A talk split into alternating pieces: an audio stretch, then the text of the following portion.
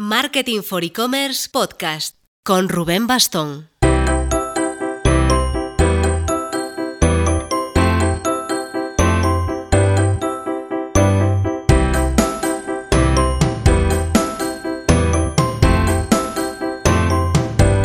Hola marketers, vamos a hablar de empresas tradicionales y de cuál es el papel de las tiendas físicas en este entorno omnicanal en el que vivimos. Y lo haremos nada menos que con Dimas Jimeno, antiguo presidente del Corte Inglés.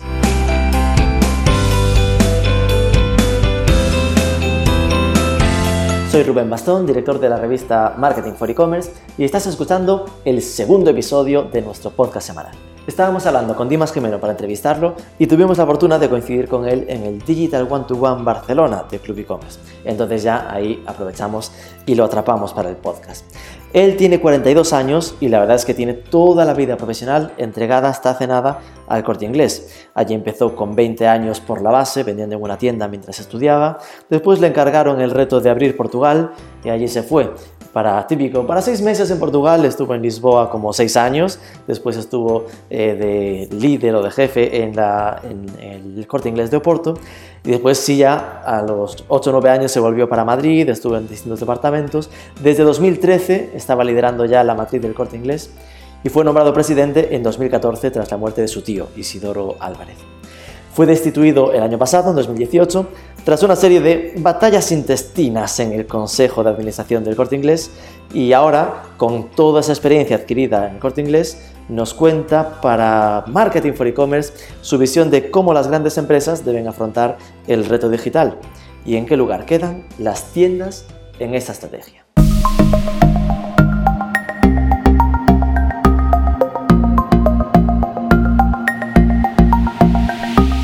Dimas Jimeno, buenos días y muchas gracias por enfrentarte a la entrevista de Marketing for E-Commerce.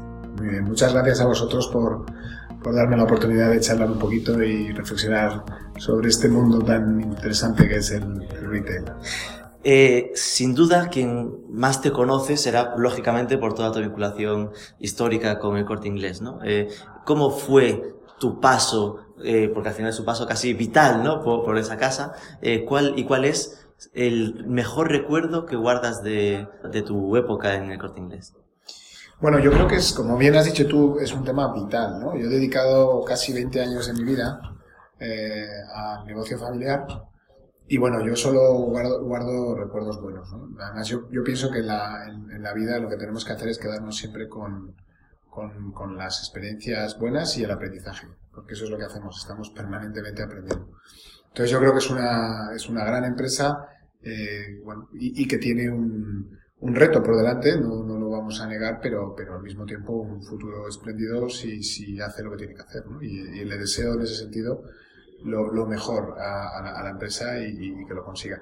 En ese sentido, bueno, mi trayectoria empezó en, el corte inglés de, la manera que, que, que, empezaron muchos españoles, ¿no? Eh, compaginando los estudios con, con, un trabajo temporal que luego pues eh, se mantuvo durante tres años. ¿no? Me dio la oportunidad de, de, conocer el negocio desde abajo y luego por una serie de, circunstancias pues eh, ir subiendo en, en, la cadena de, de, mando hasta bueno pues alcanzar el, el, la posición más importante ¿no? que fue la de presidente y máximo ejecutivo.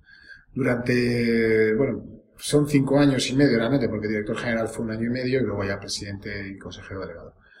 Y bueno, la verdad es que es un privilegio. Yo creo que estamos hablando de una empresa, eh, bueno, que factura mucho dinero y que además yo creo que es única, ¿no? Yo que he tenido la oportunidad de, viajar un poquito y, ver eh, formatos parecidos a, de gran almacén en el mundo, yo creo que es, es muy difícil, por no decir imposible, ver uno que tenga tantas cosas únicas como es el, el corte inglés. ¿no? Primero porque vende todas las categorías, mm. vende moda, eh, vende hogar, pero también vende gran consumo, eh, vende restauración y, y, vende, por supuesto, alimentación. Y además vende pues eh, ocio y, y, y, por, no, por no hablar de todos los servicios que ofrece. Entonces creo que esa mezcla de, de diferentes productos y servicios en todos los sectores es muy difícil de ver. ¿no? Lo cual creo que le da un, una componente de conveniencia eh, clave. ¿no? Esto de todo en, un solo lugar, pues en el corte inglés se cumple al 100%. ¿no? Y luego al mismo tiempo la penetración y la capilaridad. ¿no? Eh, también es difícil encontrar un gran almacén eh, en el mundo que tenga una cuota de mercado y una presencia y una cercanía al cliente tan, tan relevante como, como, como es el corte inglés en el, en el, mercado de comercio total de un país.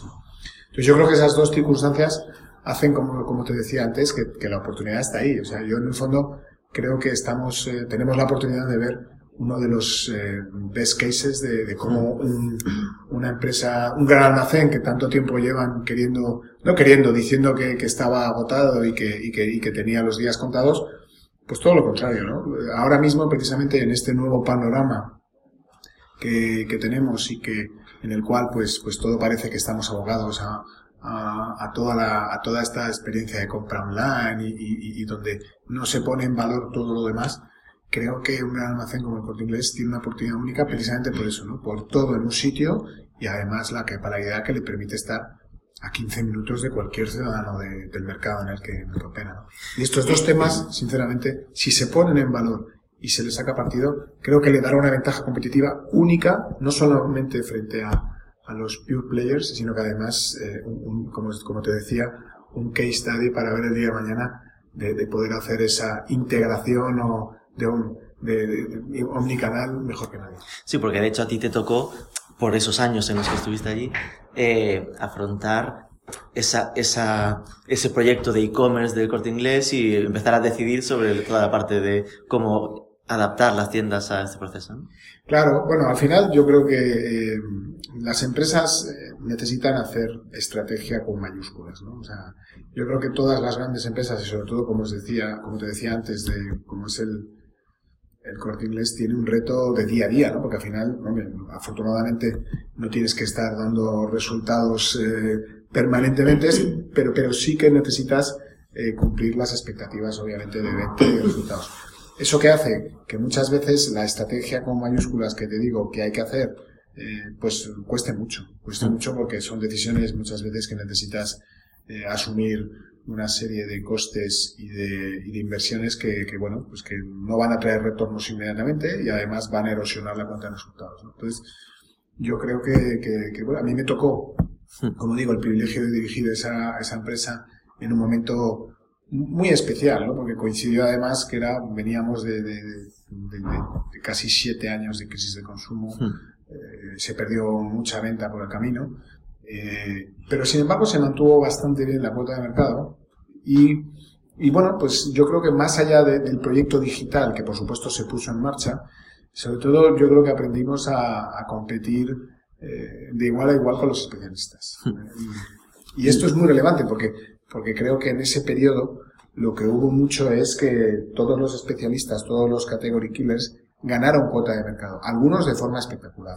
Y esto, eh, más allá de, de, tener una buena estrategia digital, era lo que había que implementar porque, eh, bueno, ahí es donde estaba realmente la, la, la, batalla, ¿no? Se pusieron las bases del proyecto digital y bueno, ahora, ahora es donde creo que, que como te decía antes, esa estrategia con, con mayúsculas hay que implantarla y bueno, yo eh, vamos a ver, vamos a ver si, si, si, si lo consiguen. Y ahora ya pasamos a un plano un poco más general, ¿no? Obviamente ya no estás ahí y pensando en algo que seguramente no solo le pasa al corte inglés, sino a todo el retail en España y probablemente en el mundo. Eh, en, en algo que te leí hablabas de que no crees que los costes o las dificultades para innovar en estos temas sean una cuestión de soberbia, sino de complacencia, comentabas, ¿no? Que es como la, entiendo, la comodidad del estatus actual. Sí, efectivamente. Yo, yo no creo que las empresas eh, sean, como dices tú, soberbias, ¿no? Yo creo que lo que, lo que tienen es, es eh, la tendencia a eh, conformarse con, bueno, pues con la marcha del negocio eh, que cumpla las expectativas eh, mínimas, ¿no? Lo que pasa es que muchas veces se pueden estar cumpliendo objetivos, pero se puede estar al mismo tiempo eh, perdiendo cuota de mercado respecto a todos estos operadores que son al final los que en un futuro muy próximo van a tener una posición mucho más fuerte de la de ahora. Entonces, por eso me refiero a complacencia. Yo creo que en ningún caso los buenos resultados o unos resultados mejores pueden, pueden permitirte que digas, bueno, y esto lo aparcas, ¿no? O ya lo haré más adelante. Ahora me tengo que dedicar a, a, al, al, día a día que hay mucho que hacer, ¿no? Bueno, a eso me refiero, a, a que, bueno, el antídoto para, para no tener para no tener estos, estas situaciones de, bueno, pues que al final eh, se pasen los trenes, ¿no? Y no hayas hecho lo que tenías que hacer en su momento, pues yo creo que una de las primeras eh, fórmulas es, bueno, no conformarte, tener información relevante de lo que, de lo que está pasando, pero lo más importante es lo que va a pasar. Y cuando digo relevante no es informaciones eh, como las que normalmente se suelen tener, ¿no? Que es que si, si va a haber drones volando, si el día de mañana va a ser todo eh, vamos a estar todos comprando desde casa.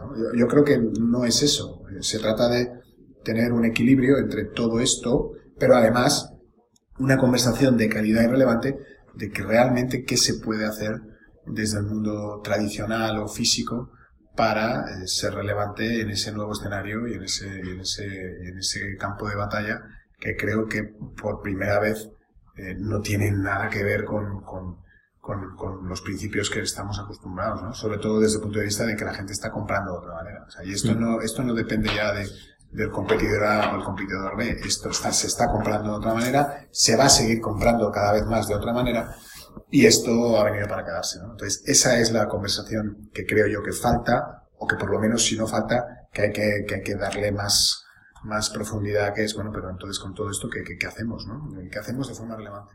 que sería perdón, el estar atentos a las cosas que se están aplicando avanzadas en el, en el mercado. ¿no? Sí, yo creo que una de las, como te decía antes, eh, la información. ¿no? Yo creo que el nivel de, de, de, de información que llega o de la que se suele disponer eh, al, en el mundo de la distribución eh, suele ser adecuado, pero, pero puede mejorar bastante. ¿no? Y para eso, yo, por ejemplo, tengo que tengo que utilizar un, caso práctico personal, ¿no? Yo, hay que reconocer que cuando uno tiene una tarea de día a día tan, tan intensa como, como es la de dirigir una empresa como la que he dicho, tienes, por un lado, poco tiempo para, para dedicar a, a, a, entender lo que pasa fuera de tu propio entorno, lo cual es un error, ¿eh? no debe ser así. Pero es verdad que es una tendencia normal, ¿no? que no es complacencia como decía antes, sino directamente, eh, bueno, pues eh, quizá eh, tiene que ver mucho con la organización. Pero además, cuando digo de no solamente es mm, foco, sino que también es en, la calidad y el nivel de información. Y yo creo que hoy en día ya no necesitas que vengan a traerte la información eh, determinadas empresas o, o, incluso los departamentos internos, porque normalmente la información no está donde tradicionalmente ha estado. Yo creo que ahora mismo cualquier... mi recomendación sería que cualquier eh, empresa de distribución eh, eh, empiece a, ir a las redes sociales, fundamentalmente LinkedIn, que es la más profesional, lógicamente, y es donde hay unos niveles de conversación que yo personalmente me he quedado muy sorprendido del nivel y del, y, y del tipo de información que ahí se maneja.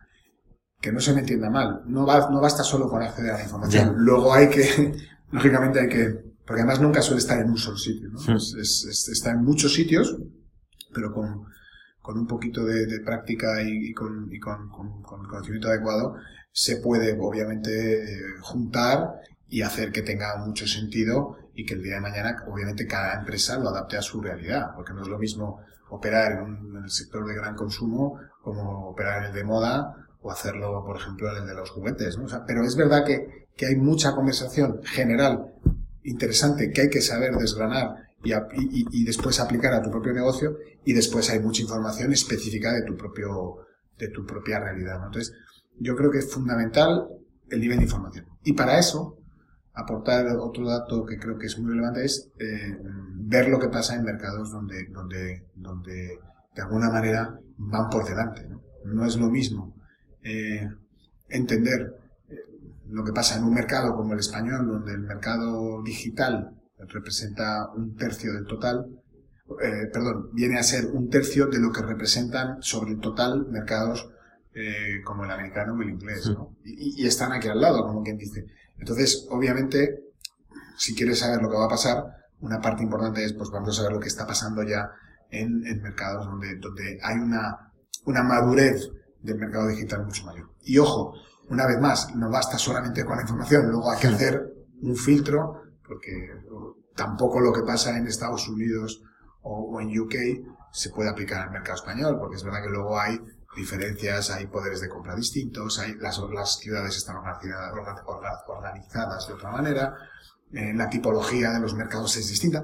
Pero bueno, eso ya, como decía antes, vendrá en ese filtro o en esa de alguna manera, elaboración que hay que hacer después, ¿no? Pero bueno, que dentro de lo malo es casi como una oportunidad, ¿no? Tenemos la, entre comillas, fortuna de que como hay mercados ya más avanzados, ya solo con aprender de lo que está haciendo en ellos, se pueden eh, aprender cosas que pasado ese filtro de adaptación se podrían intentar implementar en el nuestro, ¿no? Por supuesto. Además, yo creo que hay una de las primeras cosas, vuelvo a la información, ¿no? Es, es, es realmente saber eh, qué está pasando, ¿no? O sea, al final hoy en día en el mercado español, eh, para saber las, lo, que pasa en, los, negocios más tradicionales es fácil, ¿no? Porque todo el mundo presenta sus resultados, eh, hay paneles y hay, y hay, como sabéis, bueno, pues fórmulas para tener información que se comparte, pero hay un, hay un gap muy grande que es, bueno, pero ¿y qué pasa con los, con los retailers que no, que no declaran sus ventas, ¿no? O sea, empieza a haber una necesidad muy grande también de empezar a tener una información más, mm, más adecuada. claro, antes cuando eran residuales, pues te podías decir, bueno, ya lo tendré, pero es que ahora mismo yo creo que no hay un solo estudio de,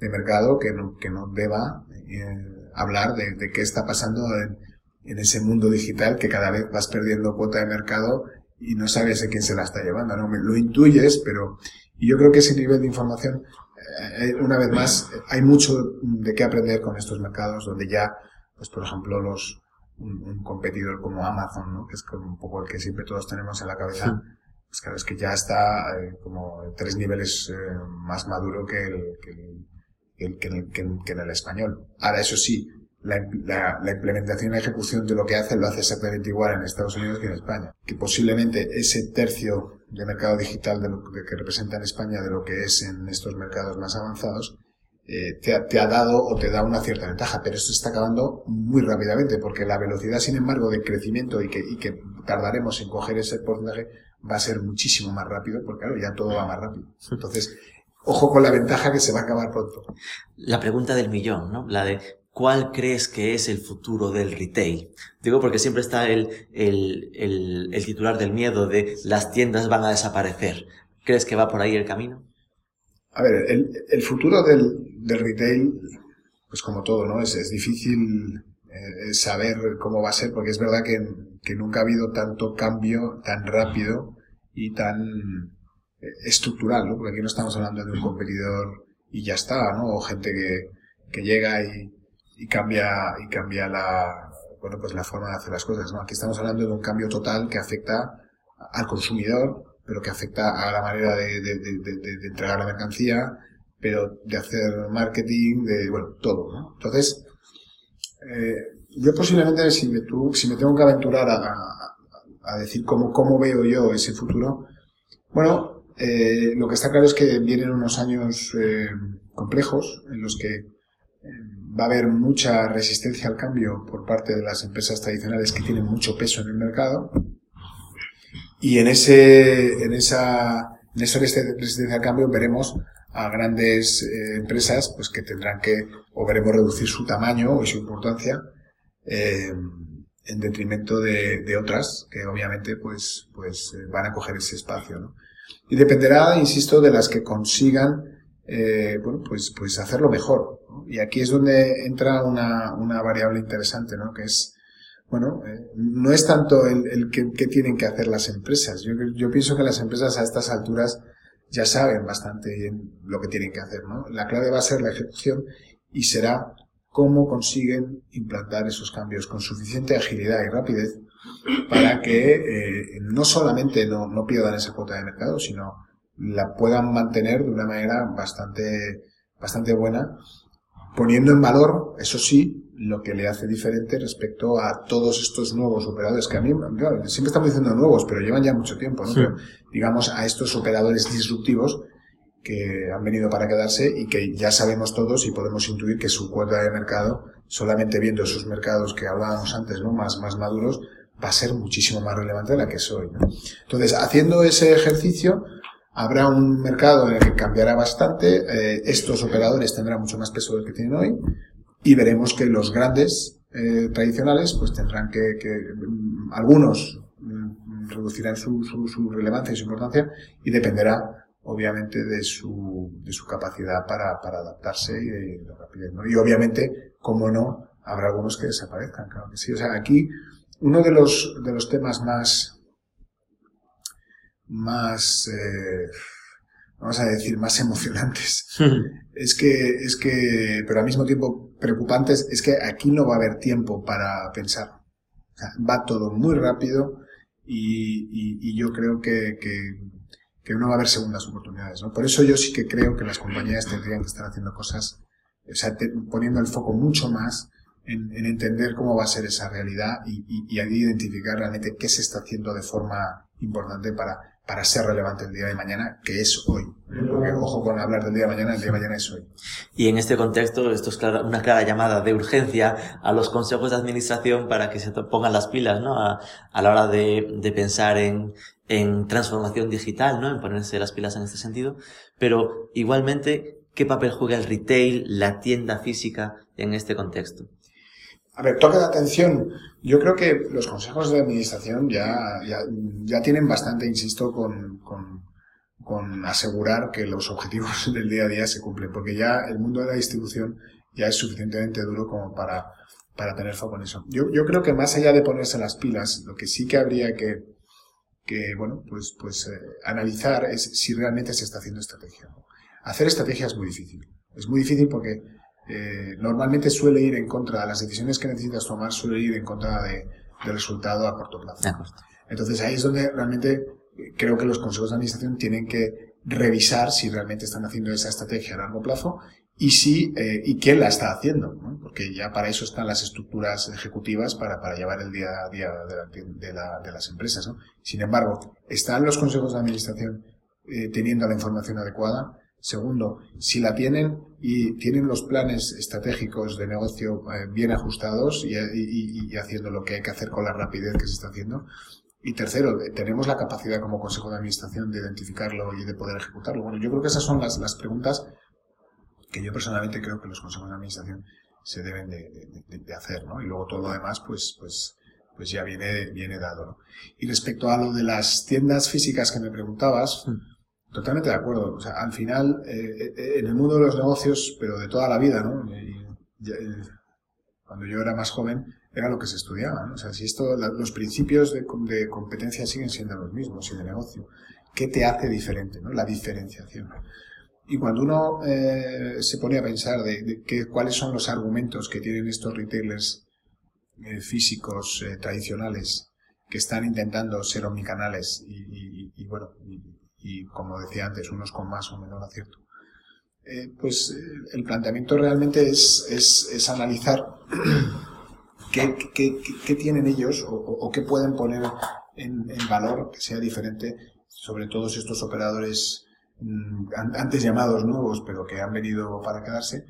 Y, y ahí es donde la, las tiendas salen como primer argumento. ¿no? Una tienda, tú la tienes, ellos no la tienen. ¿no? La pregunta es, ¿están las tiendas... Eh, preparadas, tengo el número de tiendas que necesito, están dando la correcta eh, atención y servicio al cliente, poniéndolo en el centro de todo, sabiendo lo que, lo que está pidiendo. Eh, bueno, y, y, ahí es donde creo que eh, yo no entiendo que haya un mercado que no conjugue lo físico y lo, y lo digital, es un todo. ¿no? Y de hecho solo hay que ver lo que están haciendo los retailers chinos, que creo que, que son un ejemplo muy claro de cómo cuando esto cuando un, un, retailer crece y es relevante y lo hace desde cero, las tiendas son parte de la, de la, de la oferta y de la, y de la propuesta comercial. ¿no? Obviamente, ¿qué es lo que pasa? Que son tiendas que ya no sirven solamente para ser tiendas en sí mismo y recibir al cliente, sino que forman parte de una estrategia general de venta. Entonces es cuando identificas que empresas como Alibaba o JD, que yo creo que pues todos eh, leemos mucho sobre ellas, en su crecimiento orgánico en, la, en, en, los mercados en los que operan, están abriendo tiendas. Y yo creo que es el mejor ejemplo de que las tiendas son importantes. Como te decía antes, la pregunta sería, ¿tenemos las tiendas eh, preparadas para este, para este nuevo escenario?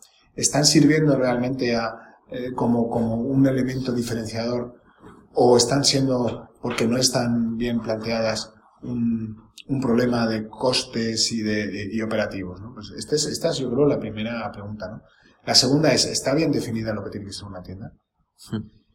Y tercero, y esta es la más importante en mi, opinión, estamos cumpliendo lo básico, ¿no? Porque al final hay un cliente que ya está entrando, ¿no? Y que ya lo tienes, ¿no? Le estás, le estás dando el servicio adecuado, tienes el producto que busca en el, en el momento que va, que va, que va a buscar, bueno, a, buscarlo, ¿no? y ahí la pregunta, mm, quizá, o el comentario más eh, desolador muchas veces es que esos pure players contra los que compites sí lo están haciendo su experiencia online es excelente. Entonces al final se lo pones francamente fácil a que el cliente eh, mm, em, emigre a, ese, a esa nueva experiencia de compra porque dice, bueno, si voy a una tienda, primero no me tratan bien o, no, o no recibo por lo menos una sonrisa al entrar. Voy a buscar algo y cuando he conseguido encontrarlo, porque muchas veces no es fácil, no está a la talla. Y además, cuando quiero llevármelo a casa, eh, pues no me no, no, tengo la, la, experiencia de compra final, que es tan sencillo como que recibirlo en casa cuando yo quiero y como yo quiero. Entonces, estas son las preguntas que muchas veces tenemos que hacernos, ¿no? O sea, estamos hablando todo el rato de, de digital y de entregas en casa, pero es que a lo mejor no estoy cumpliendo ni siquiera los principios básicos de toda la vida que tiene que tener un retailer físico, es que el cliente encuentre la mercancía rápido, eh, la que quiere el cliente y, eh, y, que se la pueda llevar o bien a su casa o recibirla en, su domicilio de manera normal. ¿no? Y esta es la primera pregunta. Si no estamos consiguiendo eso, ¿cómo vamos a pretender luego eh, ser excelentes en la omnicanalidad? La, termina en ese momento. Con lo cual tiene todo el sentido pensar en, ok, las tiendas tienen lógica porque vivimos en un mundo que es uno, digital y offline, y las tiendas son un punto de contacto muy importante con el consumidor, pero lo curioso que nos podemos encontrar es que acaben siendo los players digitales los que le enseñan a los tradicionales a cómo hacer tiendas. Bueno, es que estás, estás eh, poniendo un punto muy interesante. Es que yo creo que hoy en día el, el, aprendizaje y lo que hay que hacer muchas veces nos tiene que venir no desde una perspectiva física, nos tiene que venir desde una perspectiva digital. Hmm. Online, en este caso. ¿Por qué? Porque porque eh, cuando hablamos de estos ejemplos de retailers nuevos, he puesto el ejemplo de China, pero podría hablar de, de marcas eh, españolas que están, que, están empezando ahora y que ya nacen así. O sea, que no hay que irse a, China para ver ejemplos. Sí, en mi cabeza está un Cave Home, que es de muebles, que empezó online y acaba de sacar su tienda en Barcelona. Exacto, y necesita las tiendas, ¿no? A ver, yo, yo creo que, que ese es el planteamiento. Si los retailers grandes consiguiesen hacer eh, un planteamiento pero no desde tengo tiendas físicas y a ver qué tengo que hacer para jugar desde mis tiendas físicas sino si yo fuera, si, yo fuera a nacer ahora, ¿cómo haría mi planteamiento? Y pensando más en la realidad que se va a imponer y que se está imponiendo, ¿no? Y es que lo decía antes al principio de la entrevista, ha cambiado y va a seguir cambiando cada vez más la forma de comprar. Entonces, si esa forma de comprar ha venido para, para quedarse, es posiblemente mucho más inteligente que haga un approach al, al, tema desde la posición que dices tú. Vamos a hacer más desde, desde una perspectiva eh, digital y luego ya veré cómo tengo que poner en valor todo lo que tengo diferente, que ahí es donde entran, por ejemplo, las tiendas, ¿no? la experiencia de compra. Que decía antes que está muy bien hablar de experiencia de compra, pero tenemos que conseguir que sea buena. ¿no? Pero si consigues que sea buena, es imbatible. ¿no? ¿Quién va a sustituir, por mucho que puedas comprar por internet, el, eh, olor de una barra de pan cuando se va a comprar. Pues esto, esto hay que conseguirlo, ¿no? Pues esto es lo que, o, el olor del café recién tostado. Es que todo esto son cosas que, que, no se pueden obviar, ¿no? De la experiencia, la experiencia social de comprar, ¿no? Pero claro, por eso tienen que ser tus, tus tiendas, tienen que ser sitios donde la gente quiera estar no solamente por poder comprar, sino porque pasan más cosas. ¿no?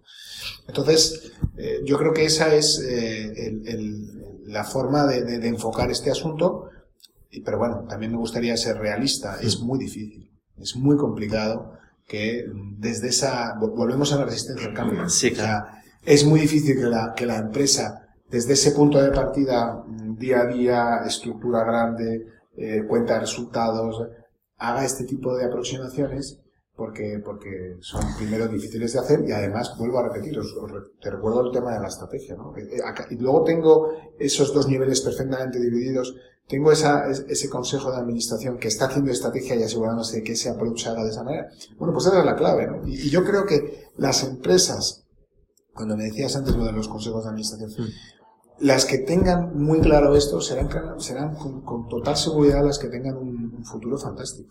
Más que nada por el vértigo que puede dar, que a lo mejor si te planteas que nazco hoy, pues igual es que te cargarías a la mitad de las tiendas. Bueno, físicas que tengas. Pero si al final, pues eso es una buena pregunta, pero depende, depende. Pues eh, si tú haces y defines bien esa estrategia, a lo mejor te das cuenta de que, de que necesitas muchas más tiendas de lo que crees. Por ejemplo, si hablamos de la última milla y las entregas, muchas veces las tiendas no solamente tienen que ser lugares donde compra el cliente, sino también sitios desde donde envío mercancía que puede estar siendo comprada desde cualquier punto. Y ese, eso hace que tus tiendas a lo mejor, desde un punto de vista solamente de venta al público, efectivamente te puedan sobrar muchas, pero si lo ves desde esa perspectiva... Casi de almacén. Claro, al final son, son puntos de, de, entrega muy, muy rápido, que volvemos a lo de la diferenciación. Es que el, tu competidor de referencia Pure Player no los tiene, ¿no? Entonces, yo creo que es un conjunto de cosas. Y, yo no me atrevería a decir, sí, van, sobran muchas tiendas. Dependerá de la estrategia, cómo se defina y de todos estos eh, elementos que se pongan a juego. Dimas Jimeno, después del corte inglés, ¿cuál es tu plan de, de vida? ¿Qué vas a ser de mayor? Pues, esa, es una, esa es una muy buena pregunta. Yo creo que lo, lo, lo, posiblemente eh, la contestación mm, surgirá de lo que estoy haciendo ahora, ¿no? que es aprender, eh, conocer gente interesante, eh, reconocer también que hay una parte de, de, lo que está pasando que no se conoce Mm, entrar en contacto con mercados en los que antes, pues por, motivos que ya he explicado antes, no tenías ocasión, ¿no? Y bueno, si uno es capaz de, tener eh, esa información y, conocer a las personas adecuadas y entender, pues, eh, en definitiva, todo este mundo apasionante y, qué es lo que está pasando y va a pasar, pues estoy seguro que se, me ocurrirán muchísimas cosas eh, para poder eh, formar parte de esa conversación y hacerlo relevante. ¿no? Pero bueno, eso es una pregunta que, que poco a poco iré, iré, iré, contestándome a mí mismo. bueno, de momento aprender mucho y, y, sobre todo expandir los conocimientos y, y, y poner en valor, como os decía antes, eh, como te decía antes, el, el, el, gran privilegio que he tenido de dirigir una compañía como, como, como el Corte Inglés y que te permite además hacer este, este, este, esta, digamos, este buceo en este, en este océano tan apasionante desde una perspectiva privilegiada y única, ¿no? Y luego, a mí me gustaría resaltar que solo tengo 43 años. O sea, que sí, sí, sí, es que es muy joven. de cosas que todavía puedo hacer, ¿no? O sea, que, pero de momento, por, por, por contestar a tu pregunta, aprender mucho. Pues muchísimas gracias por esta conversación tan agradable sobre el futuro del retail en, en España fundamentalmente y te deseamos muchísima suerte en tu nueva trayectoria. Pues muchísimas gracias a vosotros, Rubén, y un verdadero placer.